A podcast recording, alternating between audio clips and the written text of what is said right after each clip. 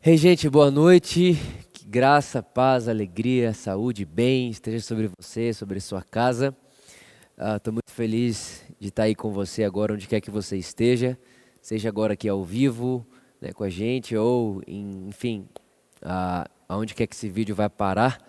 Uh, minha oração é que o Espírito Santo ultrapasse o tempo e espaço e aonde você estiver agora me ouvindo, você seja preenchido de paz, de graça, de alegria. Tem uma palavra no meu coração que eu queria compartilhar com vocês. E essa palavra veio no meu coração segunda-feira pela manhã. E nós tivemos um momento com o pessoal do escritório da igreja. E essa palavra veio no meu coração naquele momento e eu quero compartilhar ela com você. Para isso eu queria ler Filipenses capítulo 4. Filipenses no capítulo 4, nós vamos ler do verso 4 até o verso 8. Diz assim: Paulo diz a Filipenses: Alegrai-vos, alegrai-vos sempre no Senhor. E novamente vos afirmo: alegrai-vos. Seja a vossa amabilidade conhecida por todas as pessoas, e em breve o Senhor voltará. Versículo 6, ele diz: Não andeis ansiosos por motivo algum. Pelo contrário, sejam todas as vossas solicitações declaradas na presença de Deus, por meio de orações e súplicas com ações de graça. E a paz que excede, que ultrapassa todo entendimento, guardará o vosso coração e os vossos pensamentos em Cristo Jesus. Concluindo, caros irmãos, absolutamente tudo que for verdadeiro, tudo que for honesto, tudo que for justo, tudo que for puro, tudo que for amável, tudo que for de boa fama, se houver algo de excelente ou digno de louvor, nisso pensai. Vamos orar. Espírito Santo, obrigado Jesus disse que iria e deixaria alguém que nos ensinaria sobre ele. Então, nesse momento, onde quer que esse vídeo chegue, eu oro para que você nos ensine Jesus e ultrapasse o espaço-tempo. E aonde quer que essa pessoa esteja agora, ela seja preenchida de paz, amor, graça, saúde, vida, alegria. Em nome de Jesus, amém, amém e amém. Eu trago como título hoje, talvez, o pensamento aqui que eu quero trazer uh, para vocês, como sendo como viver em paz em meio a um mundo em ansiedade. Né? Como viver em paz em meio a um mundo ansioso, em meio a tantas notícias ansiosas, né? em meio a tantas coisas que acontecem ao mesmo tempo, tanta informação ao mesmo tempo. Como viver em paz? O segredo de viver em paz. É sobre isso que eu quero conversar com você aqui nesse momento. É, domingo passado, eu estava na minha casa e quando deu ali mais ou menos umas 8 horas da noite, eu comecei a me perceber meio ansioso. Não sabia o que era, eu não sabia de onde estava vindo, eu não, eu não fazia ideia real, não tinha acontecido nada, estava tudo bem, estava na minha casa com a minha esposa, tínhamos tido um, um domingo lindo, né, a celebração foi maravilhosa, eh, enfim, estava tudo perfeito. Estava tudo maravilhoso. Tivemos uma ótima refeição, uma feijoada maravilhosa que a gente ganhou. Inclusive, obrigado, né, tia Kátia? Muito obrigado, foi muito boa. Estava tudo ótimo e de repente eu comecei a me sentir meio ansioso. Falei, o que, que é isso? Isso começou a me incomodar. E aí eu falei, quer saber? Eu vou descobrir o que é isso agora. Eu falei, amor, eu estou entrando no escritório, vou ficar com Jesus, vou fechar a porta, vou ficar lá um tempo. Eu entrei para o escritório, fechei a porta, coloquei um tipo de música que eu gosto de colocar para ficar com Jesus, me concentrar. E eu sentei na minha cadeira. Quando eu sentei na minha cadeira, eu tenho um costume de quando eu vou orar ou conversar com Jesus, eu coloco a cadeira para ele sentar na minha frente. Né? Eu faço isso desde de adolescente, né? Jesus disse que estaria comigo todos os dias, ele está, então não tem problema nenhum, né? Eu imaginar ali esse momento com ele. É real e eu, na verdade, eu até te aconselho a fazer isso porque isso incentiva a sua fé, tá bom? E você vai ter experiências maravilhosas em relação a isso, tenho certeza absoluta. Uh, e aí eu fiz isso, coloquei a cadeira lá na frente e de repente, quando eu fechei os olhos e comecei a me concentrar ali, eu tive uma visão dentro de mim. Eu via uma cena dentro de mim. E a cena que eu via é que na cadeira da frente tinha sentado outro Vitor. Então eu via dois Vitors ali. E foi interessante que isso me lembrou um outro sonho que eu tive quando eu era adolescente. Hoje a mensagem aqui vai começar bem mística. É sonho para um lado, visão para o outro. Né? Eu tive um sonho quando eu era adolescente. E o sonho era o seguinte: eu tinha feito, né, isso não era sonho não, um pouquinho antes, eu tinha feito uma aliança. Né? Eu, fui, eu fiz um par de alianças escrito Vitor Hugo em uma e Espírito Santo em outra. E por dentro eu mandei escrever Amigos para Sempre. Então eu fiz uma aliança com o Espírito Santo de amizade, né?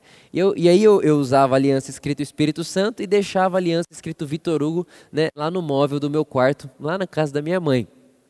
E tinha aquela representação, essa aliança de quê, Vitor? Ah, com, com o Espírito Santo, estava escrito aqui, Espírito Santo e por dentro, amigos para sempre.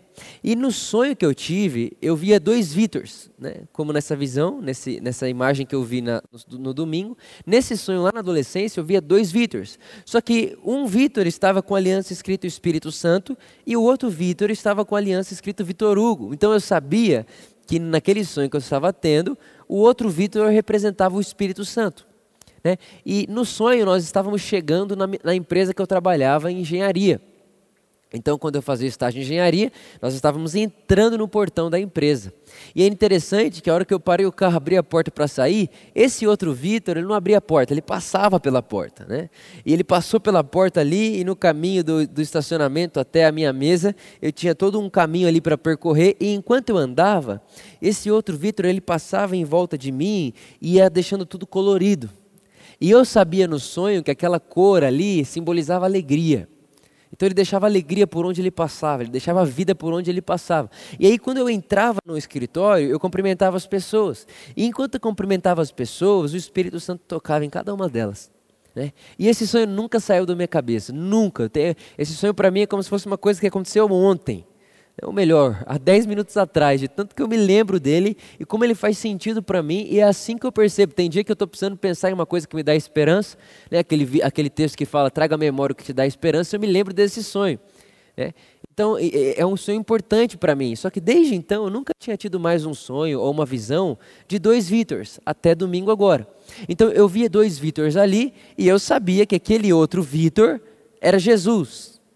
É, era, ele vestia a mesma roupa que eu. Ele estava com o mesmo pijama que eu, né, na visão que eu, que eu tive. E quando eu vi aquilo, irmãos, eu só conseguia chorar. Eu comecei a chorar muito e eu não conseguia mais falar. Na verdade, não é que eu não conseguia mais, eu não tive uma palavra. Eu entrei, sentei, liguei o som, fechei os meus olhos. Quando eu vi isso, não tinha falado nada, comecei a chorar. Enquanto eu chorava, não sei dizer quantos minutos passaram, mas passaram-se ali alguns minutos eu chorando. Eu só conseguia pensar: Jesus, eu não quero falar nada. Te... Você está aqui. Você está aqui. Aquela ansiedade que eu estava sentindo morreu, aquela sensação que eu estava morreu, e, e de repente eu sabia de uma coisa: Ele está sentado na minha frente comigo aqui agora. E passaram-se ali alguns minutos e ele falou comigo e disse: Vitor, lembra de Maria, Marta e Maria? Falei, lembro. Ele, inclusive, a mensagem que você mais pregou enquanto você viajava e tal. Né? Eu falava muito sobre Marta e Maria, aquela passagem de Lucas capítulo 10, onde Jesus ele vai jantar ali na casa de Lázaro. E aí Marta, que era irmã de Lázaro, está atarefada, a Bíblia diz. Ela está atarefada, e não só atarefada, porque o problema não é estar atarefado. Né? Estar atarefado é bom, é bom, a gente tem que ter tarefas. Né? O problema é que ela estava atarefada e ansiosa. O texto vai dizer que ela estava preocupada. O texto vai dizer que ela estava ali, é, é, é, era, era, aquelas tarefas produziam nela ansiedade. Ela estava inquieta. E aí Jesus, ele está ali na casa dela, enquanto ele está na casa dela ensinando as pessoas, ela está inquieta, tarefada demais. E ela tinha uma irmã, essa Marta, e a irmã dela chamava Maria. E essa irmã dela, chamada Maria, sentou nos pés de Jesus e ficou ouvindo Jesus falar. Só que Pensa comigo, Marta está ali fazendo as tarefas de casa, sozinha, ansiosa, inquieta. Jesus está na casa dela e ela tendo que trabalhar. E ela olha Maria, a irmã dela, e vê Maria sentada aos pés de Jesus. Ela começa a querer chamar Maria para ajudar ela no, tra no trabalho, no serviço de casa. Só que Maria não sai dos pés de Jesus. Até que Marta tem uma ousadia, irmão, de se admirar. Ela olha para Jesus e fala: Jesus, você não se importa, olha só, Marta olha para Jesus e diz: Jesus, você não se importa que eu esteja tão atarefada enquanto Maria fica aí sentada, ouvindo você falar? Tipo assim, é sério que você não se importa com isso? Você não está vendo isso? E aí Jesus olha para ela e diz: Marta, Marta. Irmãos, se Jesus fala o meu nome uma vez, Vitor, já cai para trás. Imagina ele olhar e falar: Vitor, Vitor. Imagina. Marta, Marta. Jesus olha para ela e fala: Você anda ansiosa, inquieta, preocupada com coisa demais. Essa afirmação já merece nossa atenção. Mas o que Jesus fala depois, ele diz: E Marta, uma só coisa é necessária. Não é duas, não é cinco, nem dez, nem vinte, nem três, nem. Na, é uma. Uma só coisa é necessária. Maria escolheu a boa parte. E isso ninguém pode tirar dela. E olha o que Jesus diz: Maria escolheu. É uma escolha. É uma escolha. Maria escolheu a boa parte. E isso ninguém pode tirar dela. O que Jesus estava dizendo era o seguinte: Marta, você está preocupada demais, você está ansiosa demais e você está escolhendo essa vida ansiosa. Você está escolhendo essa vida inquieta. Você está escolhendo ficar assim. Maria escolheu a única coisa que importa. Aí talvez você olhe para mim e fala, Vitor, mas qual é a única coisa que importa? A única coisa que importa é você sentar nos pés de Jesus e ouvir o que Jesus tem para falar com você. É ouvir Jesus falando sobre o Pai. Aí alguém fala, Vitor, mas ah, então eu tenho que ficar o dia inteiro sentado lendo a Bíblia? Não, não, não, não. Porque estar sentado aos pés de Jesus, ouvindo Jesus falar, não tem a ver com coisa física. Tem a ver com uma posição de alma, de espírito. Tem a ver com uma postura onde eu estou atarefado fazendo minhas tarefas, mas a minha posição é de alguém que está descansando no que Jesus fala sobre o Pai. Jesus, com certeza, a Bíblia não vai contar o que ele está ensinando ali naquela casa, mas com certeza Jesus está ensinando sobre o Pai, porque ele só fazia o que vivia o Pai fazer, e ele disse que ele veio revelar o Pai. Ou seja, o, qual, qual que é a única coisa necessária que Jesus disse é, Vitor, tenha uma postura, se posicione num lugar onde você descansa e me ouve falar sobre o Pai. É esse lugar, Vitor, que eu quero que você esteja, porque essa é a única coisa que importa. Não é uma das, não é a prioridade. Vitor, não tem uma lista de coisas na sua vida. Sabe, gente, uma coisa que, que as pessoas fazem muito, eu já fiz muito, é ter uma lista de prioridade. Deus é o primeiro, família é o segundo. É, e aí você fica meio assim, eu preciso ficar com Deus, com a minha família, com o meu trabalho. Irmão, e se a gente fizesse da nossa lista só Deus? Em que sentido? Tudo é Deus. Eu passar tempo no meu quarto com Deus é, é para Deus. Eu passar tempo com a minha esposa é para Deus. Eu trabalhar e fazer aquilo para a glória de Deus é para Deus. É, eu ser excelente no que eu faço é para Deus. Eu estou na academia é para Deus. Tudo que vocês fizerem, comer, beber, vestir, treinar, trabalhar, ficar com a esposa, façam para Deus. Façam com Deus e para Ele. É isso que é a única coisa que importa. Essa posição aonde eu estou, seja lá o que eu estou fazendo, mas a minha postura, a minha posição interior, a minha alma está sentada ouvindo Jesus falar sobre o Pai. É por isso que eu quis ler com você Filipenses capítulo 4, porque já me, eu penso em Marta e Maria, já me lembro do apóstolo Paulo dizendo: alegrai-vos.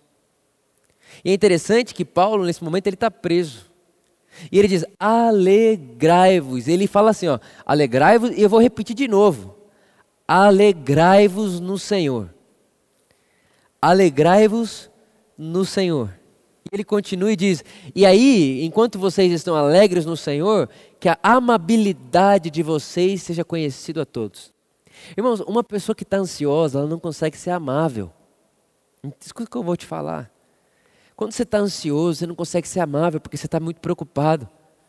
Você está diante de uma pessoa, mas você não está lá, porque você está ansioso com outra coisa, está preocupado com outra coisa, e preocupação te tira do presente. Ansiedade te tira do presente. A ansiedade, ou ela te leva para o passado, você está ansioso por algo que aconteceu, ou a ansiedade te leva para o futuro, você está ansioso com algo que ainda vai acontecer. Então, quando, quando você está ansioso, preocupado, inquieto, você não consegue ser amável. Porque você está ansioso com o passado ou com o futuro. E o apóstolo Paulo está dizendo: Ó oh, Vitor, faça com que a, a amabilidade, a sua bondade, a doçura de Cristo que está em você seja conhecido de todos. Irmãos, é espiritual ser doce, manso e humilde. Faz parte da divina semente de Deus que está em mim e em você. 1 João vai dizer isso. é fruto desse espírito. Ser amável é, é, não, é, não é esforço da carne, ser amável é um frutificar da vida do espírito que está dentro de você. Mas ninguém consegue deixar essa, essa, essa, essa, essa semente frutificar ansioso, porque quem está ansioso nunca vive no presente. E ele continua e diz: Não andeis ansiosos por coisa alguma. Não andeis ansiosos por coisa alguma, pelo contrário, sejam todas as vossas solicitações declaradas na presença de Deus, por meio de oração e súplicas com ações de graça. E então a paz de Deus, que ultrapassa o entendimento, guardará o coração de vocês. O que o Paulo está dizendo é o seguinte, Vitor, por amor, igreja, não andem, não andem ansiosos. Se você estiver ansioso, Vitor, você não vai ser amável. E se você estiver, for ansioso, Vitor, você não vai conseguir ficar feliz, alegre. E você tem que estar alegre. Nós somos seres eternos, Vitor, sua alegria é eterna. Ele não fala alegrai-vos na vida, ele diz alegrai-vos no Senhor. Alegrai-vos em Deus. Vitor, você está alegre não porque a notícia é boa, não porque a situação é boa, não porque o mundo é bom, não porque o dinheiro é bom, não porque você tem um carro, não porque você não tem, porque você não tem dívida, ou porque você tem casa, ou porque você tem esposa, ou porque você tem filho. Não, não, não, não. Isso daí é secundário. Vitor, alegrai-vos no Senhor, se alegre no Senhor. E quando você está alegre no Senhor, Vitor, você vai ser amável. Mas para você ser alegre e ser amável, você não pode andar ansioso. Aí você olha e fala, Paulo, mas como não andar ansioso num mundo ansioso? Como não andar ansioso num mundo cheio de notícias ruins, cheio de incertezas, cheio de acasos, cheio de aleatoriedade, onde você não consegue ter certeza de muita coisa? Paulo, como não andar ansioso? Ele diz: fazendo conhecido diante de Deus as solicitações, ou, ou vamos, vamos, vamos, ir mais profundo. Paulo, como, como não ser ansioso? Ele diria, Vitor, fazendo conhecido as suas emoções, os seus sentimentos, as, as suas sensações diante de Jesus. Quando, Vitor, quando você mantém aquilo que está dentro de você na sua rotina com com Jesus, nas suas conversas com Jesus. Vitor, quando você conversa com Deus sobre as suas sensações, sobre as suas petições, sobre, as suas, sobre os seus sentimentos, vai acontecer uma coisa com você, Vitor. A paz que excede o entendimento vai tomar conta do seu coração. Irmão, acompanha o que eu estou dizendo para você. O que Paulo está dizendo é, Vitor, o segredo para se manter em paz no mundo ansioso é manter a relação, a conversa com Jesus em dia. Vitor, enquanto você manter a sua rotina diária de conversas, de interação com Jesus em dia, a paz que excede o entendimento. Irmãos, e a paz que excede o entendimento é uma paz ilógica. Eu estava conversando com um amigo meu e eu disse para ele, cara, na situação que você está vivendo hoje, estar em paz é ilógico, é loucura. Por isso que é evangelho. Repare, irmãos, que a paz do Filho de Deus, de alguém que crê no Evangelho, não é porque tudo em volta tá, vai muito bem. A paz de alguém que vive o Evangelho é uma paz que vem como fruto da minha relação com o Deus da paz. A minha paz não é fruto da minha conta paga. A minha paz não é fruto do meu emprego bom.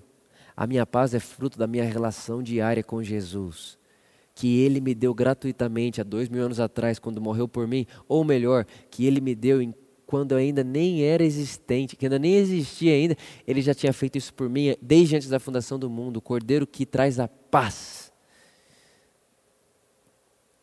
O castigo que nos traz a paz estava sobre Ele. Sabe, irmãos, o que eu estou querendo dizer para você é mantenha sua rotina com Jesus em dia. Mantenha suas conversas com Jesus em dia e a paz que excede o entendimento vai tomar conta do seu coração. Agora, entenda. Não é algo que, ah, então quer dizer que Deus só me dá paz se eu oro. Não. Já está dentro de você. O fruto do Espírito é paz. E o Espírito está dentro de você. A questão é que quando você está interagindo com Ele, você dá espaço para essa semente do seu interior frutificar. E Paulo continua e diz: Então vou concluir. Concluindo, somando, para você ser alegre, para você ser amável, para você não andar ansioso e ter paz, vou concluir. Absolutamente tudo que for verdadeiro, Vitor, honesto, justo, puro, amável, tudo que for de boa fama, tudo que for de proveito, se for digno de louvor, pense nisso. Pense nisso. Ou seja, Vitor, concluindo tudo que eu acabei de te ensinar, mantenha nos seus pensamentos o que é bom, o que é puro, o que é verdadeiro, o que é agradável, o que é amável. Sabe, irmãos, a verdade é que muitas vezes a gente fica meio estranho, meio ansioso, meio porque a gente está pensando coisa demais que não deveria pensar. Lutero disse que você não pode evitar que um passarinho pouse na sua cabeça, mas você pode evitar que o passarinho faça um ninho na sua cabeça. E pensamentos as mesmas coisas. Você não pode evitar que um pensamento venha, mas você pode evitar que ele faça discípulos. Você pode evitar que esse pensamento se multiplique. Você pode evitar que esse, que esse pensamento se torne uma crença. Então, quando vier o pensamento que não é puro, agradável, amável, manso, que não é de boa fama, que não é digno de louvor, quando vier um pensamento que não vale a pena, espanta esse pássaro. Mas, Vitor, eu espanto, eu espanto ele com o quê? Com a verdade do Evangelho. Quando vier um pensamento, prega o Evangelho para esse pensamento. Converta esse pensamento em Cristo Jesus. Mostra Jesus para esse pensamento ou conta para Jesus na sua conversa com Ele sobre esse pensamento. Não deixe pensamentos assim fazer parte da sua mente. E a paz vai, a paz que excede o entendimento vai tomar conta de você, irmão, de um jeito que você vai parecer maluco, em paz em meio a caos. Eu ouvi uma história e eu quero terminar com ela. A história era a seguinte: o rapaz ele foi internado para morrer e então chamaram o pastor para orar por ele. Quando o pastor chegou na sala do hospital, tinha uma cadeira do lado da cama do, do, do rapaz, ele estava deitado. Do lado tinha uma cadeira que parecia que tinha alguém sentado há algum tempo atrás. E também o pastor contando, ele disse que parecia que alguém ia chegar, ele estava esperando alguém. Aquela cadeira ali parecia que ele estava ou esperando alguém ou que alguém tinha acabado de ir embora. E ele olhou para aquele enfermo, né, aquele irmão, e disse: Alguém vai chegar aqui? Essa cadeira está aqui do seu lado. Alguém sentou aqui? Eu posso sentar?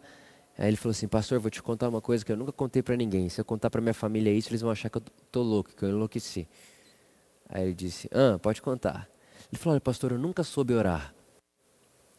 Nunca soube orar e eu tinha esse problema. Eu achava que eu não sabia orar, eu achava que eu não sabia falar com Deus. Até que um dia um amigo meu falou para mim, cara, falar com Jesus é simples. Pega uma cadeira, põe do seu lado, chama ele para sentar e conversa com ele. Ele é seu amigo. E esse cara que estava enfermo disse, eu faço isso desde então. Só que eu nunca contei para ninguém porque eu acho muita loucura. e aí ele coloca a cadeira lá e ele dizia: Jesus vem aqui conversar comigo todo dia. E tudo bem, aquele pastor estava lá, falou: ah, que legal e tal, enfim, todo aquele negócio, orou por ele, não sei o que, foi embora. Depois de uma semana, esse cara morre.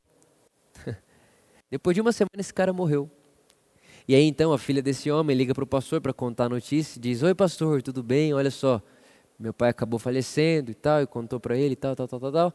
E aí o, o, pastor falou assim, mas e aí e tal, que, como é que você está? O que, que você está sentindo? Como é que está o seu coração? E aí aquela menina olhou para ele e falou assim, pastor, olha, tem uma coisa que me deixou meio esquisita. Pastor, o que foi, minha filha? Ela disse, é estranho, porque meu pai não tinha que levantar da cama. E quando a gente chegou lá, ele estava morto, ele estava ajoelhado de frente com aquela cadeira que ele não deixava tirar do lado da cama dele.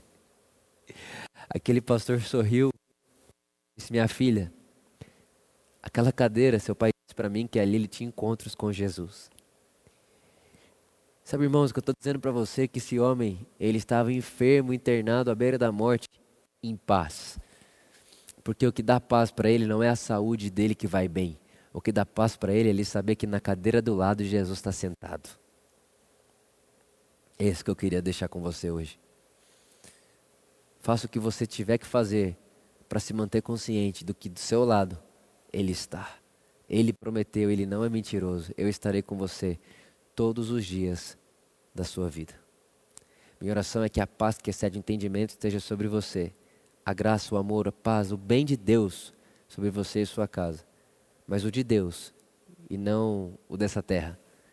Quando você fala que a graça, a paz e a prosperidade de Deus esteja sobre você, talvez alguém pense, prosperidade, uau! Não, não, não.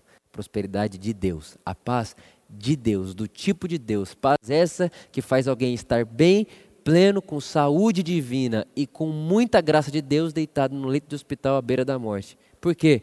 Porque na cadeira do lado Jesus está assentado. Para a gente terminar hoje, eu pedi para a gente separar uma música para vocês. Essa música falou muito comigo.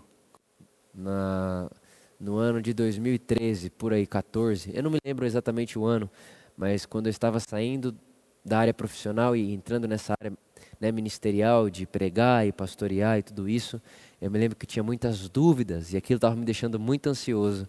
E um dia eu escutei essa música e ela marcou a minha história. Queria que você escutasse ela e fizesse dela a sua oração. Eu amo vocês, que a graça, a paz, o amor, a saúde, o bem, a felicidade de Deus esteja sobre você e sua casa.